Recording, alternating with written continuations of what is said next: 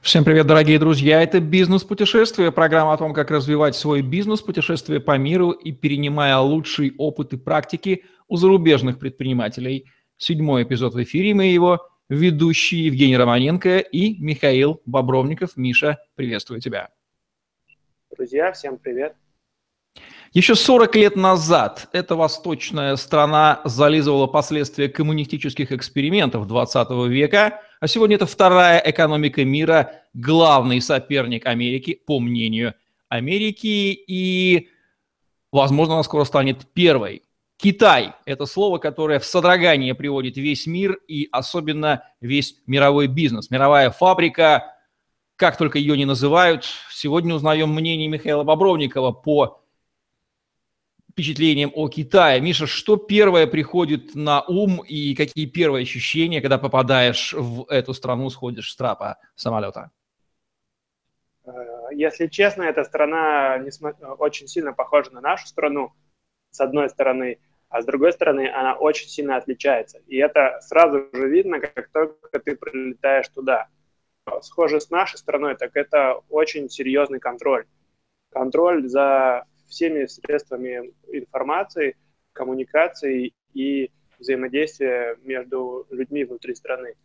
А, что отличается? Это большое трудолюбие и огромное а, большого количества населения, которое трудится не покладая рук и готово а, в буквальном смысле этого слова жизнь отдать на то, чтобы добиться результатов они научились очень э, эффективно работать, и это одна из причин того, что за последние 30-40 лет эта, э, эта страна добилась таких внушительных результатов и э, вышла на второе место по, ну, ну то есть по, по объему своего ВВП по нашей планете.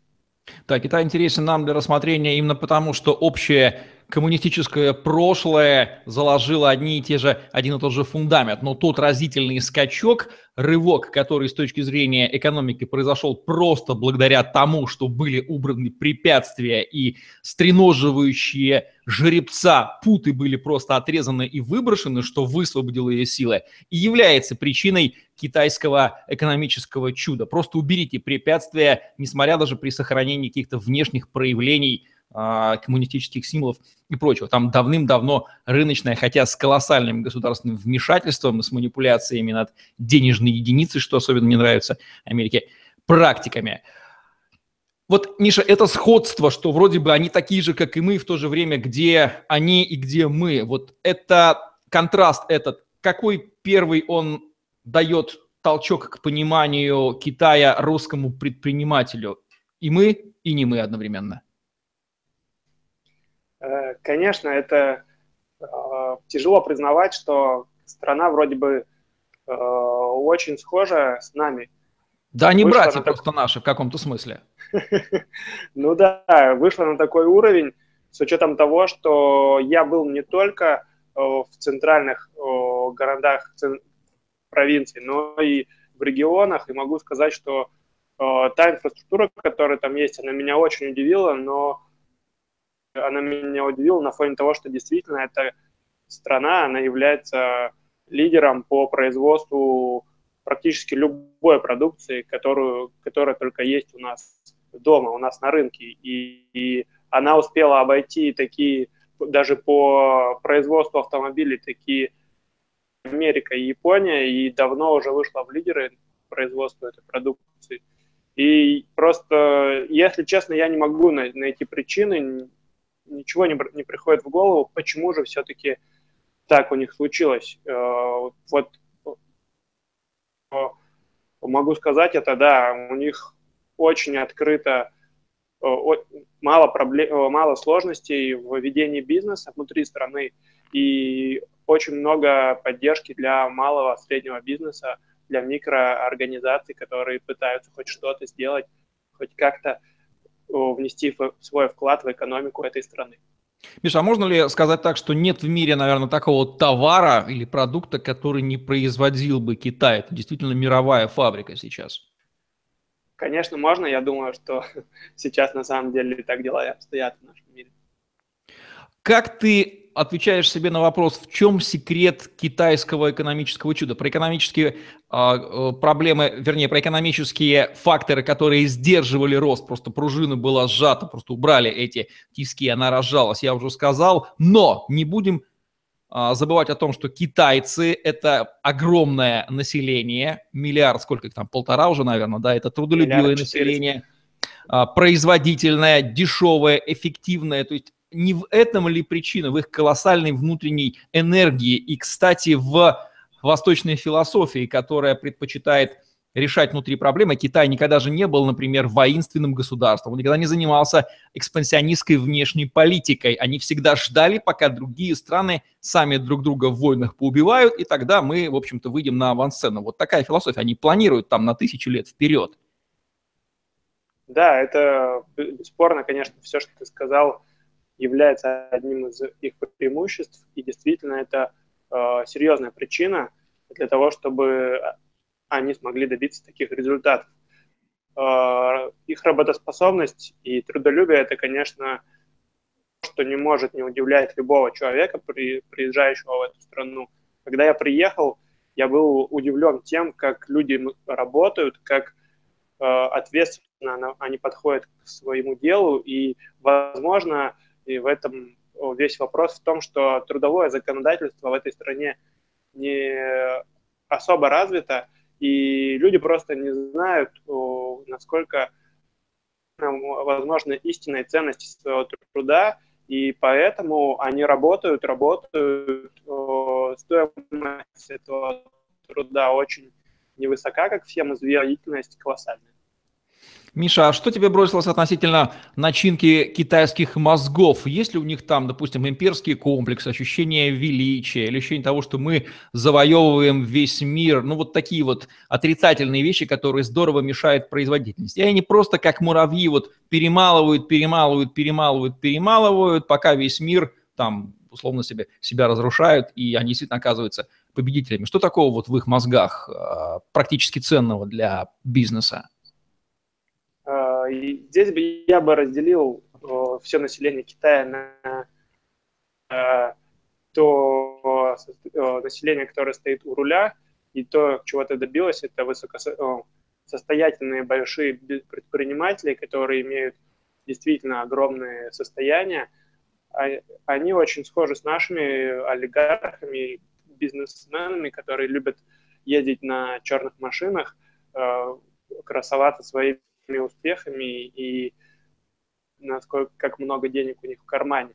А есть население, то, тот рабочий класс, который как раз-таки и приносит все эти успехи для предпринимателей и бизнесменов. Они очень э, э, направлены на свою, ну, в любом виде деятельности. То есть если э, у нас, по-моему, у, у русских очень э, такой достаточно широкий кругозор, мы можем э, много задачность, по крайней мере, на моем опыте, это одна из наших особенностей, то для китайцев вот очень сложно понять, они привыкли заниматься од, одной, одним видом деятельности на протяжении долгого времени, чтобы в итоге когда-нибудь стать лучшим именно в этом деле. Будет э, какой-то умственный труд или физический, но они будут постепенно, небольшими шагами идти к своей цели вот именно в том направлении, которое они выбрали. Действительно, вот в частности Дмитрий Колпаков, соавтор а, программы «Мифы об интернет-маркетинге», живущий в Таиланде, наш э, российский интернет-маркетолог, подчеркивает, что разительным отличием Азии от России является то, что в Азии понятие мастерства ценится гораздо больше, потому что оно является причиной успеха, и они не понимают, почему русские люди не достигают этого мастерства, стремясь туда достичь успеха. Ведь успех невозможен без мастерства, и ты подтверждаешь его слова, то есть занятие какой-то одной деятельностью означает достижение этого самого мастерства, неизбежный и неизбежный успех. А если ты не мастер, и к тебе деньги придут каким-то чудом, так они от тебя также и уйдут, ты не сумеешь их удержать, потому что ты не мастер. Заметил ли ты вот такой ракурс? Да, это восточная философия, она очень ярко выражено в их действиях, и видно по людям, что они готовы отдать тому, чтобы тем мастером, о котором ты сказал, в своем деле.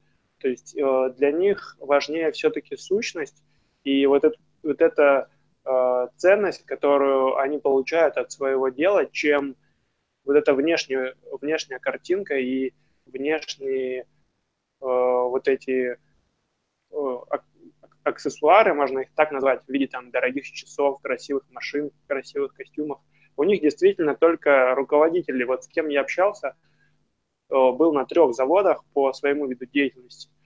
И только руководство ходит у них э, в пиджаках, старается как-то чувствовать себя действительно на уровне управленца. Все остальные, они просто делают свою работу. То есть, э, конечно, в больших корпорациях есть определенный дресс-код, но если брать малый и средний бизнес, то все-таки э, они больше ставят себе задачу качественно выполнять свои обязанности, чем красоваться тем, что они имеют.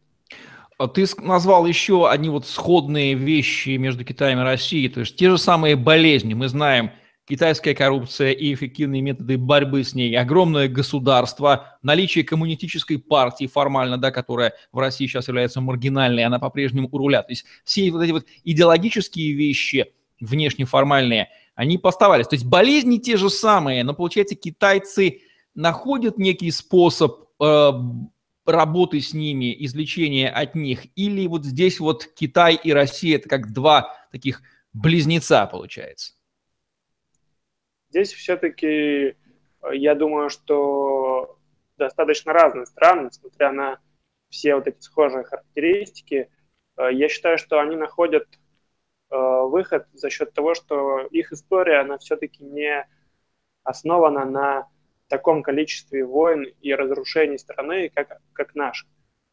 Если бы наша страна не участвовала в таком огромном количестве военных столкновений и конфликтов, то я не сомневаюсь, что мы бы уступили бы Китаю в итоге на, по достижениям.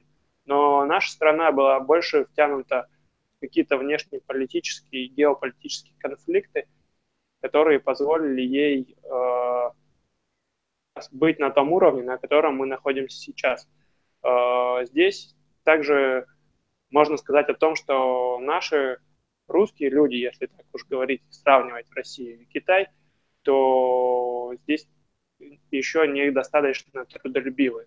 Несмотря на то, что все о, есть такая особенность, целеустремленность, э, труд и движение к своей цели, особенно у предпринимателей, с кем я общаюсь, все-таки э, они не готовы работать за ту стоимость труда, которая есть в Китае, и настолько эффективно, как делают это э, э, люди из Китая. Если я тебя правильно понял, то главное качество, которое отличает ту трудолюбивую часть китайского народонаселения, которая есть и в нашей стране, то есть мы сейчас отделяем власть олигархов, откладываем там сходные принципы мировоззрения. Вот берем обычных работящих китайцев и работящих обычных русских. То есть есть большее трудолюбие, нет, видимо, какого-то ощущения величия, просто есть тотальная целеустремленность и тотальное трудолюбие. Вот это то, что отличает вот, э, русского трудового народа, да? Да, все верно. И еще можно добавить то, что там с учетом их э, э, очень жесткого контроля за всеми действиями э, они чувствуют ответственность за каждое свое действие. И у нас все-таки немного расслабленно себя люди ведут по сравнению с ними. Ну, элементарно просто в Китае, я думаю, что без этого, конечно же, страна не добилась этих успехов, без этого контроля, потому что очень сложно управлять таким населением без э, действительно жестких, даже иногда жестоких мер, которые применяет правительство. Но у нас все-таки не чувствуется такой ответственности э, населения за свои действия, как там. Миша, что касается, не могу не задать вопрос, патернализма, ощущения у населения того, что государство должно им дать, дать и дать, которое крайне широко выражено у нас, а в Китае, кто не знает, там не существует, например, понятия государственной пенсии. Эти все вещи отданы на откуп. Вот Требуют ли китайцы что-то от государства, или они э, совершенно в этом плане а, независимы от него? Хорошо, что ты этот вопрос затронул. А, мне, мне сразу приходит в голову пример, когда я общался с китайцами по своим вопросам по ведению бизнеса и ни разу не замечал того, чтобы кто-то из них говорил, что государство нам что-то должно или что-то обязано, или они, им достаточно того, что у них в стране э, более достаточно спокойная обстановка, что они находятся э, в безопасности, что вот основные какой-то набор ценностей у них присутствует. Э, я так понимаю, одним из их из основных требований населения Китая является обеспечение труда, то есть условия для деятельности для того, чтобы люди могли зарабатывать деньги. Неважно, они занимаются бизнесом или работают по, по, где-то по найму. То есть здесь больше каждый человек, скорее всего, понимает то, что его будущее зависит от него и ни от кого другого.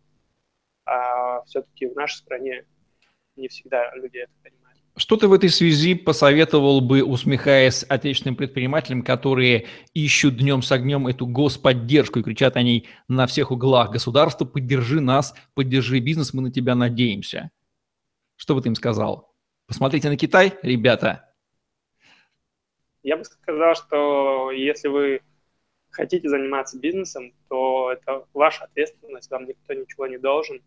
Если вы идете к своей цели, то вы должны понимать ресурсы, крайней мере, финансовые точно, с помощью которых вы их сможете добиться. А дополнительные, вот эти все дополнительные меры поддержки, да, они идут, ну, являются плюсом, являются положительными какими-то дополнениями, но они не обязательные. И это в каком-то мере даже такие бонусы, которые у нас имеются в наших регионах, но есть страны, где и без поддержки люди создают успешные бизнесы. Единственное, что они больше времени своего уделяют на работу, чем вот за доказательство кому-то чего-то, того, что государство им что-то должно. То есть я считаю, что надо свое время тратить эффективно, а не заниматься обсуждениями или выпрашиванием каких-то там поддержек средств поддержки.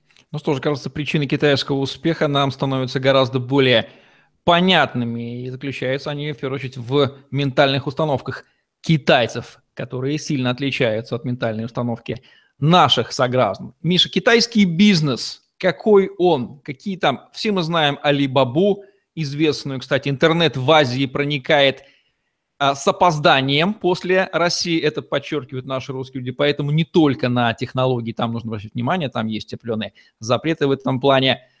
Какой китайский бизнес, какие практики он применяет, которые вот нужно обязательно нашим предпринимателям заимствовать, пока китайцы не, не стали большей частью населения нашей территории? А, последняя фраза меня смутила, конечно, немного. Но я надеюсь, что они не станут большей частью. Но ну, ты из э, человек Дальнего Востока, тебе это гораздо более близко. Да, тем более я из Дальнего Востока. Так, ну ладно, перейдем к ответу на вопрос. Э, это все-таки э, трудолюбие я бы поставил на первое место, понимание ответственности за свои действия, э, то, что никто никому ничего не должен, и все, весь успех зависит напрямую от нас.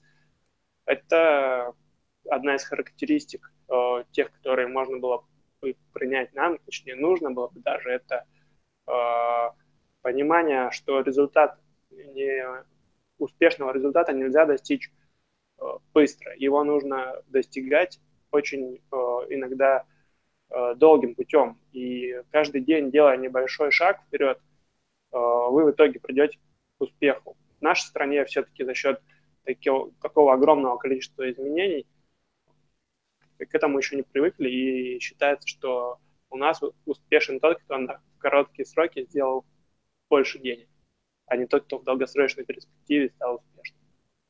То есть ориентация вот. китайца на кратко, на долгосрочную перспективу, здесь примешивается сразу мой внутренний экономист и говорит, вот оно, вот это вот краткосрочная русская ориентация, которая не позволяет ни сбережения создавать, не планировать свои действия. Здесь сейчас побольше, побыстрее урвать. Вот этот принцип. То есть в Китае такого нет абсолютно. Там люди планируют на тысячелетие, у них же горизонт планирования, верно? конечно, с учетом сроков существования этой цивилизации, это просто ярко выраженная их особенность и любого человека, который живет в Китае. Это действительно мне очень бросило в глаза. А, Олег Брагинский, автор подкаста «Траблшутинг», возьму на себя смелость обнародовать, сказал как-то, что его китайские клиенты называют все пространство нынешнего СНГ грязью под нашими ногтями. Звучит неприятно и угрожающе. Как ты думаешь, почему они так говорят? И стоит ли нам бояться китайской экспансии? Понятно, что вряд ли это будет военная экспансия, она китайцы не воинственная страна, хотя черт его знает, что у них там на уме. Но то, что это экономическая экспансия и а, война, и бизнес, завоевание рынков – это схожие принципы, там та же самая стратегия, тактика, суньцзы китайцы вспоминаем. То есть есть ли китайская угроза у нас, как ты считаешь? Ну, на самом деле, я, так как я с Дальнего Востока, я помню конфликты, которые были э, у нас на Дальнем Востоке, там был даже вооруженный конфликт.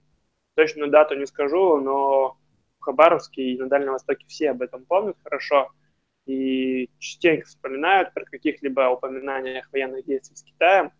Думаю, что это нация, которая при понимании действительно э, того, что им нужно задействовать военную силу, сможет всегда в любой момент это сделать, с учетом того, что у них армия самая многочисленная армия на Земле, в принципе, по численности, э, она это действительно, э, они могут это сделать, в принципе, никто от этого не застрахован.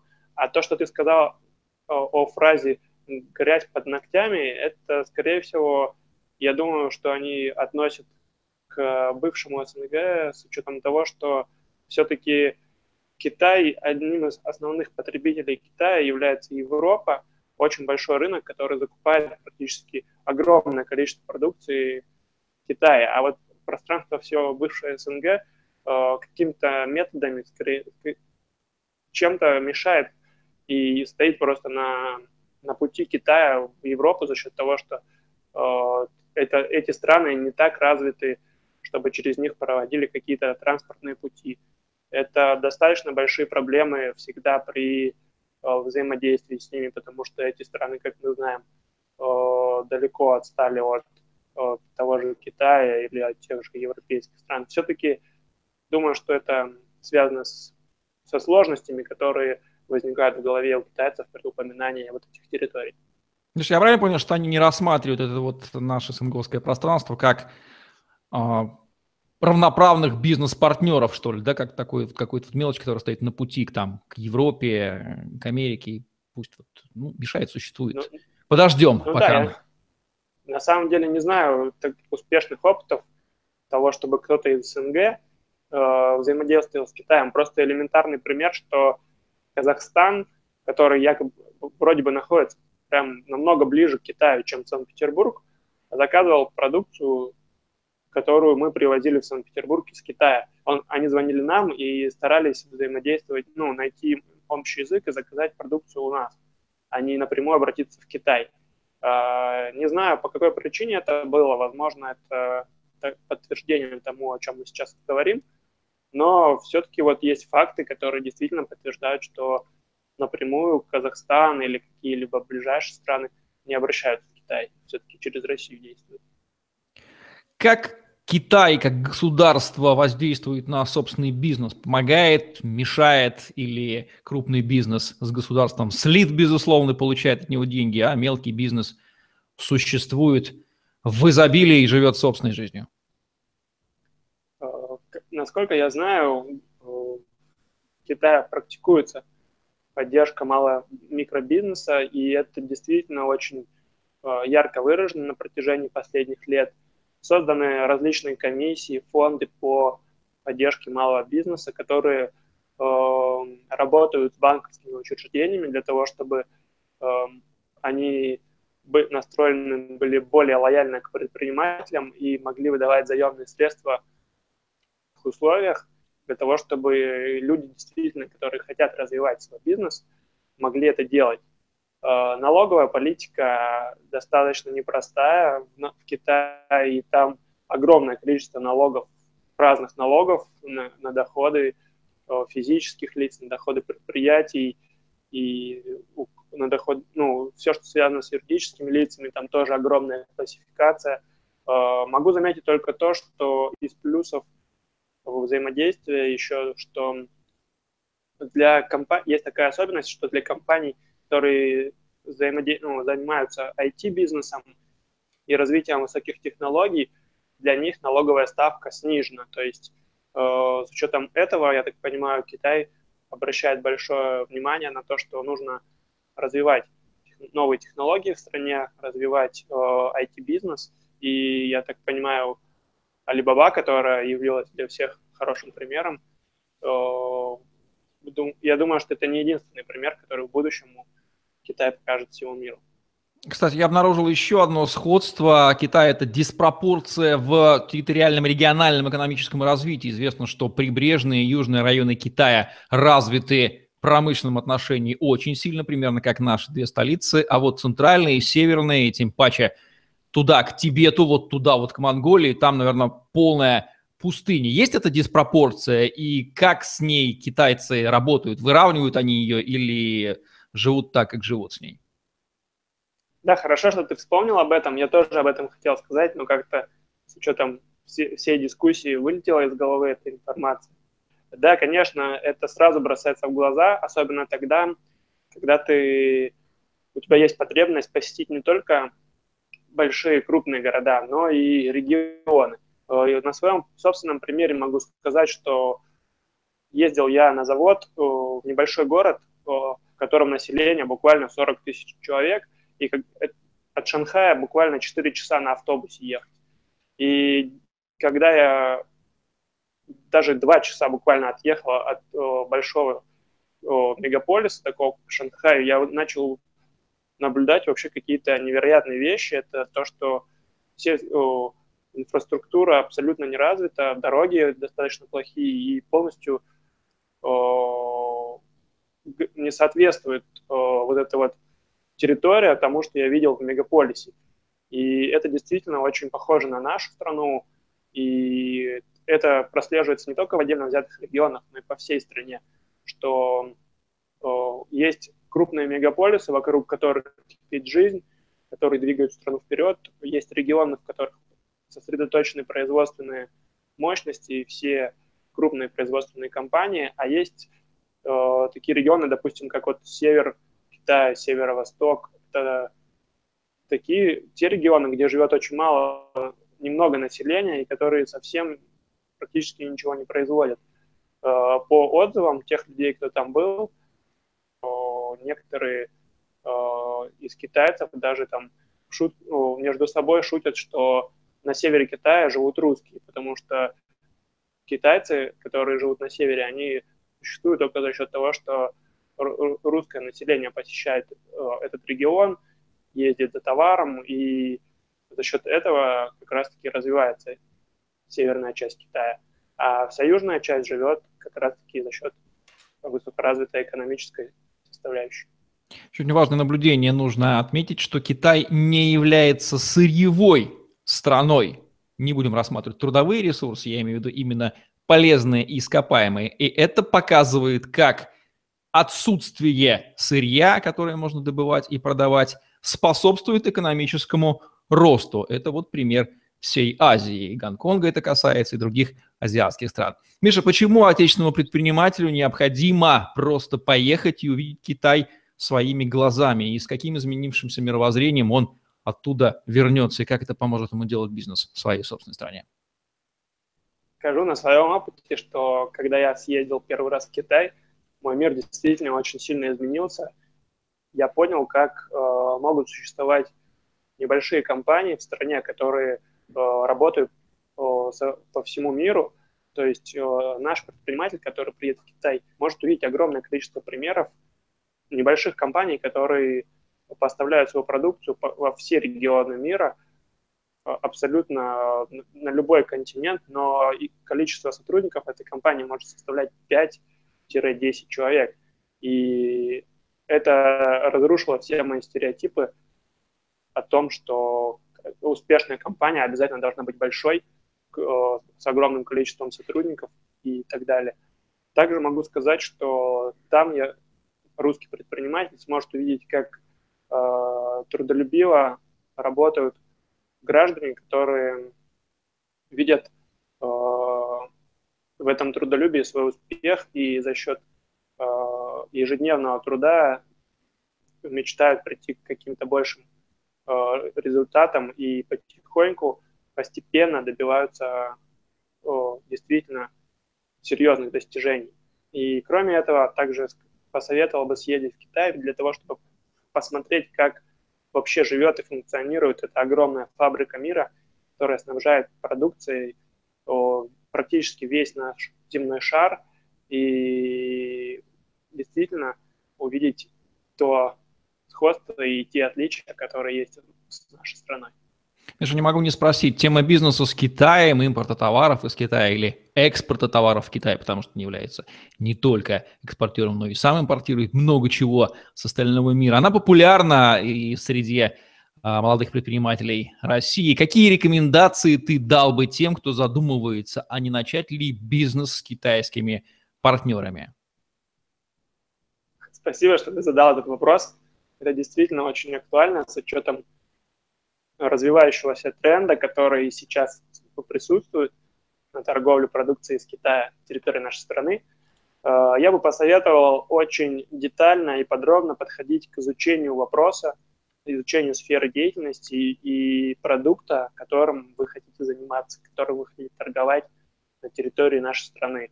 Э, проработкой всех вопросов до начала э, старта открытия своего бизнеса. С учетом того, что все, что кажется очень простым, это заказать товар из Китая, открыть там одностранич... сделать одностраничный сайт, запустить на него трафик и организовать продажи, э, несет под собой большие риски. Я, в принципе, могу сказать, что я на них в свое время попался. Э, это в первую очередь нужно понимать, что любой успешный бизнес с Китаем несет под собой огромное количество рисков. Также я бы посоветовал э, более детально и подробно изучать поставщика и производителя. То есть Китай с учетом своих огромных э, территорий и огромных, огромного количества заводов э, имеет огром, еще больше компаний, которые не, не производят ничего, а просто спекулятивно продукцию, которую производится на тех же самых заводах. И если вы действительно хотите взаимодействовать на долгосрочном периоде, то вот желательно сделать все те шаги, которые я посоветовал сделать. Ну, либо просто обратиться ко мне, я могу поделиться опытом и готов вам помочь в этом. Ну что ж, Миша, спасибо, что раскрыл нам немножко еще секреты китайского чуда, китайских усилий и китайских успехов. Мы понимаем, что какие-то фундаментальные вещи лежат в его основе, и нам есть чему у них поучиться. Будем наблюдать и видеть в Китае серьезного игрока, серьезного партнера и, может быть, даже немножко опасаться. Это тоже не помешает. Это была программа «Бизнес-путешествия». Ее ведущие Евгений Романенко и Михаил Бобровников. Ставьте лайк, подписывайтесь на наш YouTube-канал, чтобы смотреть и слушать ваших любимых экспертов в новых ежедневных выпусках. На сегодня все. Оставайтесь с нами. Всем спасибо. Всем пока. Всем пока. Спасибо.